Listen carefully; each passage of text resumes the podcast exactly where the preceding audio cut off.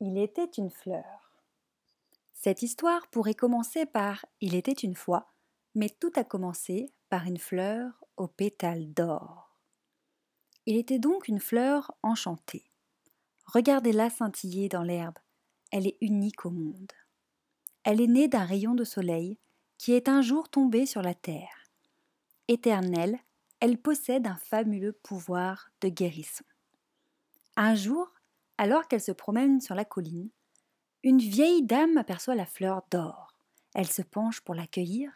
À peine la touche-t-elle que la vieille femme retrouve instantanément sa jeunesse.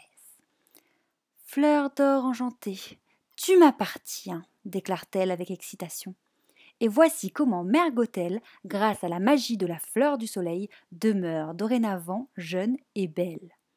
Mais elle a si peur de perdre la précieuse fleur qu'elle la garde égoïstement pour elle seule. Personne à travers le royaume n'a besoin de la fleur magique, ni ne sait où elle se trouve, mais tout le monde a en entendu parler.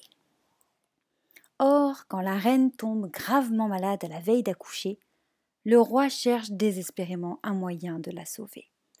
Et les habitants du royaume se souviennent de la fleur légendaire.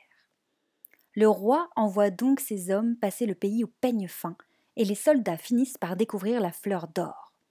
Ils l'accueillent pour la remporter au château, et Mère Gothel, folle de rage, perd soudain sa jeunesse. Grâce à une tisane concoctée avec la fleur magique, la reine guérit enfin et donne naissance à une belle petite fille aux yeux verts et aux cheveux d'or comme la fleur. En apprenant la nouvelle, Mère Gothel se faufile une nuit dans le château.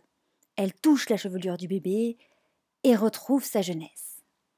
Devinant que le pouvoir de la fleur est passé dans les cheveux de la fillette, Mère Gothel lui coupe une mèche. Mais aussitôt, celle-ci ternit, perdant toute sa magie. Alors, Mère Gothel n'a plus le choix.